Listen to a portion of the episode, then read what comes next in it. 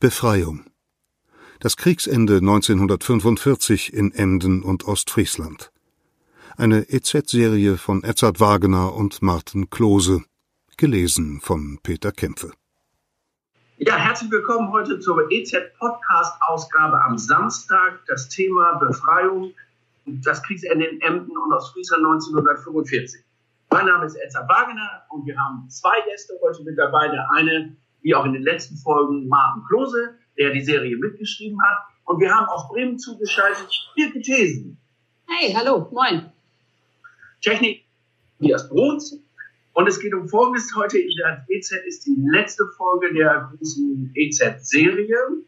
Und da geht es um ein besonderes Datum, und zwar den 6. Mai 1995. Da wurde in Emden nämlich das Bunkermuseum eröffnet. Martin, erzähl doch mal einige Dinge zum Bunkermuseum. Ja, das Bunkermuseum, ähm, hast du ja gerade schon gesagt, ist vor 25 Jahren gegründet worden. Äh, demzuvor ging ähm, ja im Jahr 1994 eine sogenannte aktivierende Ausstellung. Da haben sich einige Freiwillige, ähm, also Ehrenamtliche, das waren äh, ja eine Handvoll Ämter, äh, haben sich überlegt, eigentlich müsste man einen der vielen ähm, ja, Luftschutzbunkern Emden wieder für die Öffentlichkeit zugänglich machen und da die Themen Bombenkrieg, Kriegszeit und so weiter dokumentieren. Und da hat man sich dann den Bunker in der Holzsägerstraße ausgeguckt ähm, und hat da ja 1994 anlässlich des 50. Jahrestag der Zerstörung Emdens, also am 6. September 1944, äh, eine Ausstellung eingerichtet, eine temporäre. Ähm, ja, die Resonanz war, war hervorragend. Ähm, es sind also innerhalb weniger Tage viele tausende Emder gekommen. Und äh, daraufhin wurde dann ja im Mai 1995 das Bunkermuseum offiziell eröffnet. Und zu diesem Anlass hatte Emden zwei ganz besondere Gäste. Das war ja auch der Tag des 50. Jahrestags Kriegsende. Und äh, dann waren dort zwei kanadische Bomberpiloten, die äh, am 6. September bei dem Angriff auf Emden beteiligt waren. Und wie es dazu gekommen ist, da kann Hilke Thesen etwas zu erzählen.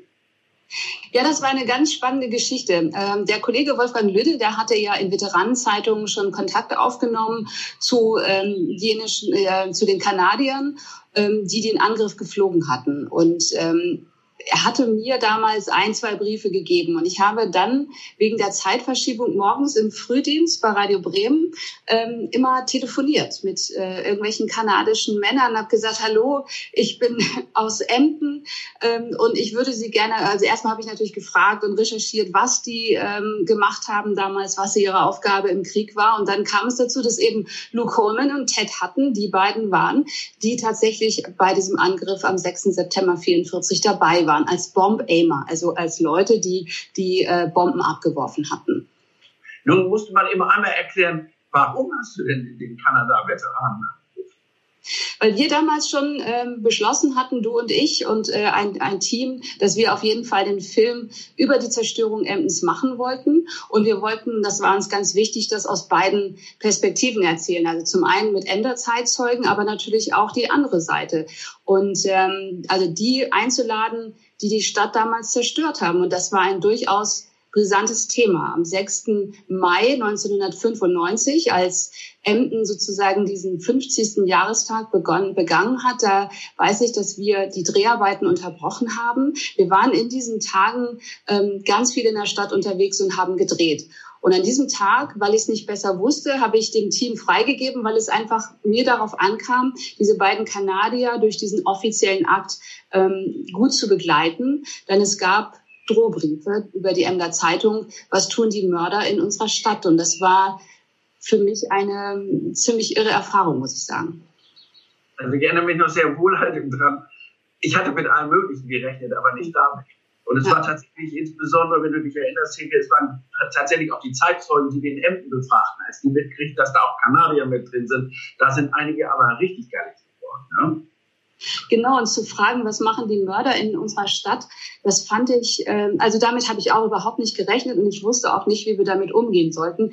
Ähm, und ich fühlte mich so ein bisschen verpflichtet mit diesen beiden Männern. Also nur, um das mal zu sagen, die beiden hatten ähm, Briefe, äh, schon, also Einladungen aus, äh, aus England, um dort 50 Jahre Veteranentreffen mit all ihren Kameraden zu begehen. Und diese beiden Herren haben gesagt, nein, wir kommen nach Emden. Wir besuchen euch und wir begehen diesen Tag dort und wir stehen euch für diese Dreharbeiten zur Verfügung. Das fand ich unglaublich. Also das hat mich auch sehr bewegt und deswegen fühlte ich mich auch sehr in der Pflicht, alles zu tun, damit es äh, diesen beiden Männern an nichts mangelt, aber auch, dass die gut behandelt werden. Das war mir ungeheuer wichtig. Und ähm, ich weiß, dass es eine sehr besondere Stimmung war. Ähm, hinterm Rathaus da gab es, äh, gab es eine Zeremonie, eine Feierlichkeit. Die beiden Männer waren dabei. Sie wurden ähm, vom damaligen Oberbürgermeister besonders geehrt und hervorgehoben. Und aber, das muss auch gesagt werden, wir hatten auch ähm, Polizei in Zivil, die uns beschützt haben oder diese beiden Männer beschützt haben. Und ähm, also für mich war das eine sehr aufregende Situation und ähm, es ist zunächst alles gut gegangen. Genau. Das Ding ist ja halt immer einfach, dass das Verrückte ist, dass es von diesem denkwürdigen Tag am 6. September, äh, am 6. Mai, keine einzige Filmaufnahme gibt. Genau, das war, es ist ein kardinaler Fehler gewesen. Das, sehe ich, das sehe ich natürlich heute. Damals war das so, die Situation war für uns so angespannt, wir wussten es nicht besser. Und ich habe dem, äh, dem Kameramann und dem Tonmann gesagt, Leute, ähm, ich habe genug zu tun. Äh, ich muss jetzt diesen Tag irgendwie hinter mich bringen. Wir drehen nachmittags, aber jetzt ist erstmal das Offizielle und ihr könnt zu Hause bleiben. Und dann, ähm, also ich meine, heute weiß ich, dass es natürlich ein wahnsinniger Fehler war, das nicht mitzudrehen, nicht mitzunehmen, äh, was auch immer man da am Ende draus gemacht hätte. Es war, heute weiß ich das. Damals wusste ich es nicht besser. Also dann sind wir mit diesen beiden Männern, es gab diese... Darf ich gerne noch einmal einsteigen? Ja. Das schneiden wir nachher raus. Martin, äh, das Thema 6. September ist ja sozusagen tief ins kollektive Gedächtnis dieser Stadt eingebrannt. Erzähl ein bisschen was zu den Folgen dieses Angriffs, zu den Verlusten und erzähl uns ein wenig über Heinrich Wehkamp. Ja, ähm, 6. September ist in, in ähm, ja eigentlich bekannt, der größte Angriff auf Emden, wo äh, die Stadt, die ja sowieso schon sehr, sehr zerstört worden ist in den Jahren zuvor, ähm, ja dann, um es salopp auszudrücken, den letzten Rest bekommen hat äh, in nur 20 Minuten äh, ist ja, ja die ganze Innenstadt weitgehend äh, zerstört worden. Es gab äh, in Anführungsstrichen nur ähm, etwas über 40 Tote, weil die Menschen halt in den Bunkern Zuflucht äh, gesucht haben. Ähm, ja, und an diesem 6. September hatte auch ein gebürtiger Emder Dienst in einer der Flakbatterien. Das ist, war Heinrich Wehkamp. Der war ähm, Geschützführer einer Batterie Constantia also da, wo der heutige Stadtteil Constantia ist, beziehungsweise Constantia West. Ähm, ja, und der hat ähm, stand damals an einem der Geschütze, die dann äh, auf die Maschinen, auf die kanadischen Maschinen geschossen haben. Genau. So, Hilke. Und was passierte denn nach der Gedenkfeier am 6. Mai 1945 am Bunkermuseum? Also wir sind dann mit den beiden äh, Kanadiern, also wobei man sagen muss, Luke Coleman war alleine da, Ted Hutton war mit seiner un, also wirklich reizenden Gattin da. Also es war ein total freundliches, süßes Ehepaar. Also die waren ganz toll. Und mit den äh, dreien sind wir dann äh, äh zum, äh, zur Eröffnung des Bunkermuseums gegangen. Das war ich erinnere das auch noch eine ganz besondere Zeit, weil ich glaube, Eddie, dir hatte ich das damals gesagt, während dieser Dreharbeiten manchmal, ich fühlte mich wirklich wie im Zweiten Weltkrieg, weil im Fernsehen waren nur diese ganzen Aufnahmen, es gab ganz viel Dokumentation und wir drehten die ganze Zeit und dann kamen wir in dieses Bunkermuseum und da war das ganze Kriegsinterieur, also man konnte sich einfach sehr, sehr gut vorstellen, wie das war, da in diesem Bunker zu sitzen mit den Originaldecken und diesen ganzen Sachen. So, und wir standen vor diesem Bunkermuseum und dann kam Heinrich Wehkamp, den ich nicht kannte, der kam auf mich zu und zupfte mir am Ärmel und so und er sagte, Hem, Sie sehr hier was zu sagen. Und dann habe ich gesagt, nee, aber ist jetzt gerade schlecht, weil ähm, wir haben Gäste. Und dann sagte er, ich muss mit den Broten, ich muss mit den Broten. Und ich, er stand zitternd vor mir, dieser alte, reizende Mann, und sagte, ich muss mit den Broten. Und das war eine, eine unglaubliche Situation, die sich dann entspannt. Ich habe gesagt, Herr Wehkamp, bitte bleiben Sie hier.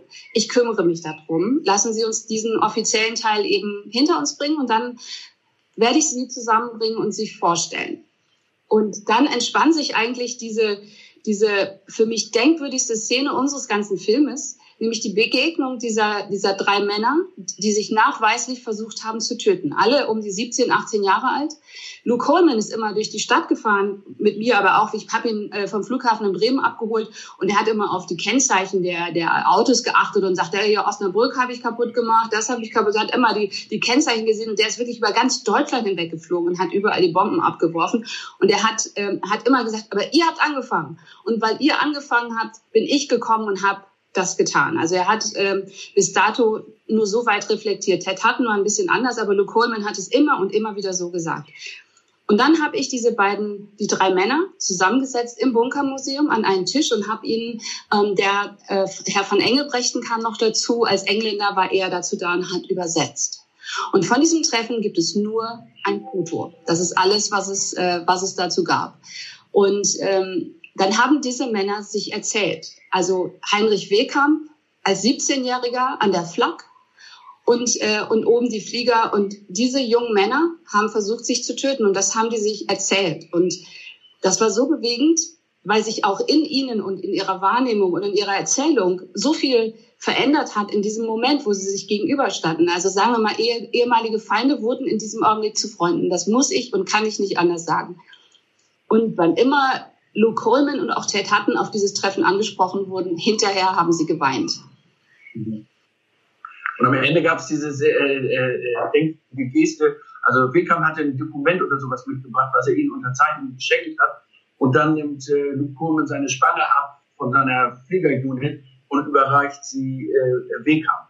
Das waren also war, war schon ein sehr, sehr bemerkenswerter Tag. Und das Ding war tatsächlich, dass über diese Dinge, die im Bunkermuseum passiert sind, tatsächlich auch die Stimmung in der Stadt gekippt ist, in die positive Richtung. Dann hat man tatsächlich in den nächsten Tagen danach, wir waren ja noch ein paar Tage da, hat man dann tatsächlich ähm, die Geste nach Emden zu kommen, rund um diese äh, Tage des Kriegsendes, als eine große, anständige Geste und eine sehr mutige Geste eigentlich auch. Ja, äh, sehr mutige Geste. Ja. ja. Es gab dann noch einen offiziellen Empfang bei der Stadt Emden und wir sind eigentlich dann jahrelang auch mit denen in Kontakt geblieben. Irgendwann ist das dann abgebrochen und vermutlich sind die beide längst natürlich gestorben, weil die waren, glaube ich, noch auf 20er gegangen, also mit hoher Wahrscheinlichkeit. Aber das ist ein denkwürdiger Tag, der, glaube ich, Martin unsere Serie ganz schön beschließt, weil es sozusagen ein Bogen spinnt zwischen 1945, 1995 und eben jetzt 2020. Was meinst du? Ja, absolut. Und ähm, ich finde es eigentlich auch total spannend, dass ähm, vor 25 Jahren ihr mit äh, kanadischen äh, Bomberpiloten gesprochen habt. Äh, und es halt damals der Ansatz war, man hört sich Emder Zeitzeugen an, also deutsche Zeitzeugen und Kanadier. Und jetzt mhm. bei der, bei der neuen Serie der EZ ist es im Prinzip wieder genau das Gleiche. Du hast ja. Joe Sullivan gesprochen, 99 Jahre alter Veteran, äh, der allerdings nicht ähm, kein Bomberpilot war, sondern ja bei den Boden Bodentruppen war. Ähm, bei den, bei den Glens äh, und hier am 6. Mai 1945 einmarschiert ist. Und wieder ist da so diese, diese äh, Multiperspektivität, dass wir ähm, ja die Geschichte der letzten Kriegstage aus deutscher Sicht, aber auch aus kanadischer Sicht erzählen. Und ich finde das unheimlich spannend. Also es ist insofern, das kann ich nochmal eben kurz aus dem Backup plaudern. Also auf der einen Seite läuft die Serie in dieser Woche anlässlich des VE Days, des Victory in Europe Days, im kanadischen Standard Freeholder in Cornwall in Ontario, da ist die Serie in englischer Übersetzung auch abgedruckt. Und ich kriege von der dortigen Chefredaktion eine riesen Rückmeldung, der sagt, das sind alles Dinge, die die Leute hier deshalb bewegen, weil sie sie überhaupt nicht wussten.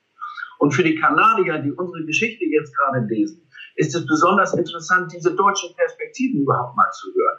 Und ein Leid hier eigentlich auch tatsächlich jetzt nicht durch die Kanadier angerichtet worden ist, sondern das war einfach der Krieg, aber wie die andere Seite, was die hier für Opfer haben bringen müssen. Und umgekehrt ist es genauso. Wir kriegen ja, Martin, du und ich, jede Menge Rückmeldungen von Menschen, die jetzt ganz genau wissen wollen, wie das mit den Kanadiern in den letzten Kriegstagen hier denn gewesen ist. Vielleicht kannst du da auch noch mal ein paar Sachen äh, erzählen. Du hattest da ja gestern schon wieder eine Geschichte von dem Blatt ja, es hatte ähm, sich ähm, eine ältere Dame gemeldet, 90 Jahre alt, die das äh, Kriegsfelde, äh, das Kriegsende in Stehenfelder Feen, so schwieriges Wort, ähm, erlebt hat. Ähm, ja, die hat einfach über über diese Zeit berichtet. Das war hochspannend und ähm, der Bericht war heute in der Ember Zeitung und daraufhin haben sich wieder drei, vier ähm, neue Zeitzeugen gemeldet, ähm, ja, die auch, ähm, die auch berichten möchten. Und das muss jetzt alles äh, ausgewertet werden. Und wir bleiben auf jeden Fall dran. Eine Sache bei Auswertungen fällt mir noch ein, Eddie, du wirst dich erinnern, wir haben damals ja eine sehr, sehr intensive Zeit gehabt mit diesen beiden Kanadiern, mit ihren Erzählungen und dann haben uns doch diese Berichte relativ ratlos zurückgelassen, weil die uns natürlich immer gefragt haben, was war es denn jetzt? Was wollten sie denn treffen? Der erste Angang war ja ganz klar, die wollten unseren Hafen zerstören, damit, äh, weil das ein strategischer, kriegsstrategischer Punkt war, ganz klar Hafen zerstören. Und, äh, und dann haben die uns immer erklärt, es gibt diese auf Englisch Creep Line. Das heißt, wenn ich in einer Sekunde die Bombe abdrücke, dann braucht es natürlich bis eine Weile, bis sie die Erde berührt. Also sie wollten vermutlich den Hafen treffen, aber weil die Stadt so dicht drin war oder die Innenstadt, ist es dann doch ähm, eine total zerstörte Innenstadt gewesen. Und dann sind äh, Edzard und ich äh, nach London gefahren, haben dort ein paar Tage verbracht und waren im Public Record Office und haben tatsächlich das Glück gehabt, die Nadel im Heuhaufen zu finden, rauszufinden, dass dieser Angriff Operation Herring hieß. Und äh, da war ganz klar dokumentiert, was ähm, der Auftrag war, was get, äh, getroffen werden sollte. Und wir sind nach Hause gekommen mit diesen Originaldokumenten und konnten dann hinterher glasklar von Anfang bis Ende belegen, es war Moral Bombing, es war wirklich die Zerstörung der Stadt und äh, alle Opfer mit einbegriffen und auch einkalkuliert. Das war der Auftrag und ähm, dem sind natürlich die beiden auch gefolgt. Ja, so schließen sich an vielen Stellen wieder die Kreise, weil zum einen werden wir weitermachen natürlich mit der äh, Auswertung der Geschichten, die Martin jetzt gerade einsammelt und äh, da in gegebener Zeit jetzt mit einigem Abstand mal eine sozusagen Nachlese machen. Und die andere Sache, die ich äh, heute auch sagen kann, ist, ich habe nämlich äh, jetzt hier liegen die originalen Bänder des damaligen Dokumentarfilms Operation Herring. Und die werden wir jetzt digitalisieren lassen und dann vielleicht in einer kleinen Aufgabe zum 25-jährigen Jubiläum dieses Films äh, das Ding nochmal auf DVD rausbringen. Ich glaube, dass sich das lohnt. Es ist ein zeitgeschichtliches Dokument. Ich weiß selber, Silke, wir beiden würden heute vieles in diesem Film anders machen. Wir würden anders, was, ja. Genau, war, wir hätten auch eine Kamera bei solchen Anlässen wie im 6. Mai 1995 dabei. Aber insgesamt ist es ein zeitgeschichtliches Dokument. Und äh, Dankeschön, dass du heute dich mal ihm zugestaltet hast. Dank auch dir, Martin, für die wirklich gute Zusammenarbeit in diesem Projekt. Das hat mir sehr, sehr viel Spaß gemacht und ist, glaube ich, auch sehr ergiebig gewesen. Ja, das war sie, die letzte Ausgabe des Podcasts zum Kriegsende in Emden und Ostfriesland. Wie gewohnt jetzt im Anschluss das gelesene letzte Kapitel der Serie von Peter Kämpfe. Wir sagen Tschüss, bleiben Sie gesund und äh, wir hören uns bald wieder auf diesem Kanal. Tschüss. Tschüss. Tschüss. Epilog Die Feinde von damals machen ihren Frieden. Samstag, 6. Mai 1995, Emden. 50 Jahre nachdem die Glens und mit ihnen die Protagonisten dieser Serie, Joseph Sullivan und Jack Stevens, in Emden einmarschiert sind, erinnert die Stadt an das Ende des Zweiten Weltkrieges. Nach der offiziellen Gedenkfeier unter freiem Himmel an der Gedenkstele hinter dem Rathaus finden sich viele Menschen vor dem Bunker in der Holzsägerstraße ein. Der wird an diesem Tag pünktlich zum Jahrestag des Kriegsendes als Emder Bunkermuseum wieder eröffnet. Die ersten Gäste, die mit Initiator Alfred Maarens und Oberbürgermeister Alwin Brinkmann in die Ausstellung gehen und sich ins Gästebuch eintragen, sind zwei kanadische Weltkriegsveteranen. Ted Hutton und Lou Coleman waren als Pilot und Bombenschütze der Sixth Royal Canadian Air Force Group beim verheerenden Bombenangriff auf Emden am 6. September 1944 im Einsatz und beide besuchen nun die Stadt, die sie vor mehr als 50 Jahren zerstört haben. Und den Ort, in dem die Emder an diesem Tag vor ihren Bomben Schutz gesucht haben. Auf Einladung eines Filmteams der gebürtigen Emder Journalistin Hilke Thesen sind sie als Zeitzeugen für die Dreharbeiten zu dem Dokumentarfilm Operation Herring über Suchanfragen in kanadischen Veteranenmagazinen gefunden und schließlich nach Emden eingeladen worden. Detailgenau haben sie in Interviews vor der Kamera den Angriff aus ihrer Sicht geschildert, erinnert sich Hilke Thesen an die Begegnung mit den Fliegern. Von der Bekanntgabe des Einsatzzieles und dem Befehl zur Zerstörung der Stadt, von den Vorbereitungen auf einem Flugfeld in Mittelengland und von der Angst vor der Flak auf den west- und ostfriesischen Inseln, von den Minuten des Angriffs und von der glücklichen Heimkehr zum Stützpunkt in England und von Pilot Granville Wilson und seiner Crew, die mit ihrem Bomber von der Emder Flak bei diesem Angriff abgeschossen werden und dabei ums Leben kommen. Aber bei diesem Angriff sind auch 47 Emder getötet worden, darunter zwei Geschwister im Alter von sechs Monaten und vier Jahren. Und ein einzigartiges historisches Stadtbild, darunter das Rathaus, ist unwiederbringlich verloren. Der Besuch der beiden kanadischen Flieger für dieses Filmprojekt ist daher, selbst 50 Jahre nach Kriegsende, längst nicht unumstritten in der Stadt. Soll man tatsächlich diesen Männern, die an der Zerstörung der Stadt beteiligt waren, diesen Mördern, wie zuweilen gesagt wird, ein solches Willkommen bereiten und eine solche Aufmerksamkeit schenken? Da gehen die Meinungen gerade bei denjenigen, die den Angriff miterlebt haben und für den Film als Zeitzeugen mitwirken, deutlich auseinander. Alte Ressentiments, aber auch lange verborgene Wunden und Traumata brechen auf. Die Stimmung schwankt. Wir haben dann zunächst entschieden, das Hotel zu wechseln und den Aufenthaltsort der Kanadier geheim zu halten, und dem heftigen Drängen der lokalen Presse zu trotzen, berichtet Thesen über die Tage im Mai 1995. Als es schließlich eine anonyme telefonische Drohung gegen die beiden Flieger gibt, wird die Emder Polizei um Personenschutz gebeten, denn schließlich sind beide offiziell von der Stadt Emden zur Gedenkfeier am 6. Mai eingeladen und sie wollen natürlich hingehen. Aber es kommt glücklicherweise doch ganz anders. Der Empfang für Ted Hutton und Lou Coleman ist freundlich, zugewandt und aufmerksam. Ihre Entscheidung, sich anders als viele ihrer noch lebenden Kameraden, die zum selben Anlass in die Niederlande gereist sind und dort als Befreier gefeiert werden, an einen Ort zu begeben, an dessen Zerstörung sie beteiligt gewesen sind, wird von den Anwesenden in besonderem Maße gewürdigt. Das war eine mutige Geste, und die ist sehr wertgeschätzt worden, weiß Hilke Thesen zu berichten.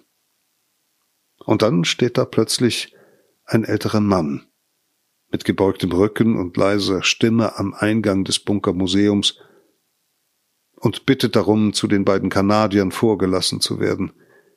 Es ist Heinrich Wehkamp, ehemaliger Flaksoldat in der Batterie in Constantia, und auch am 6. September 1944 im Einsatz.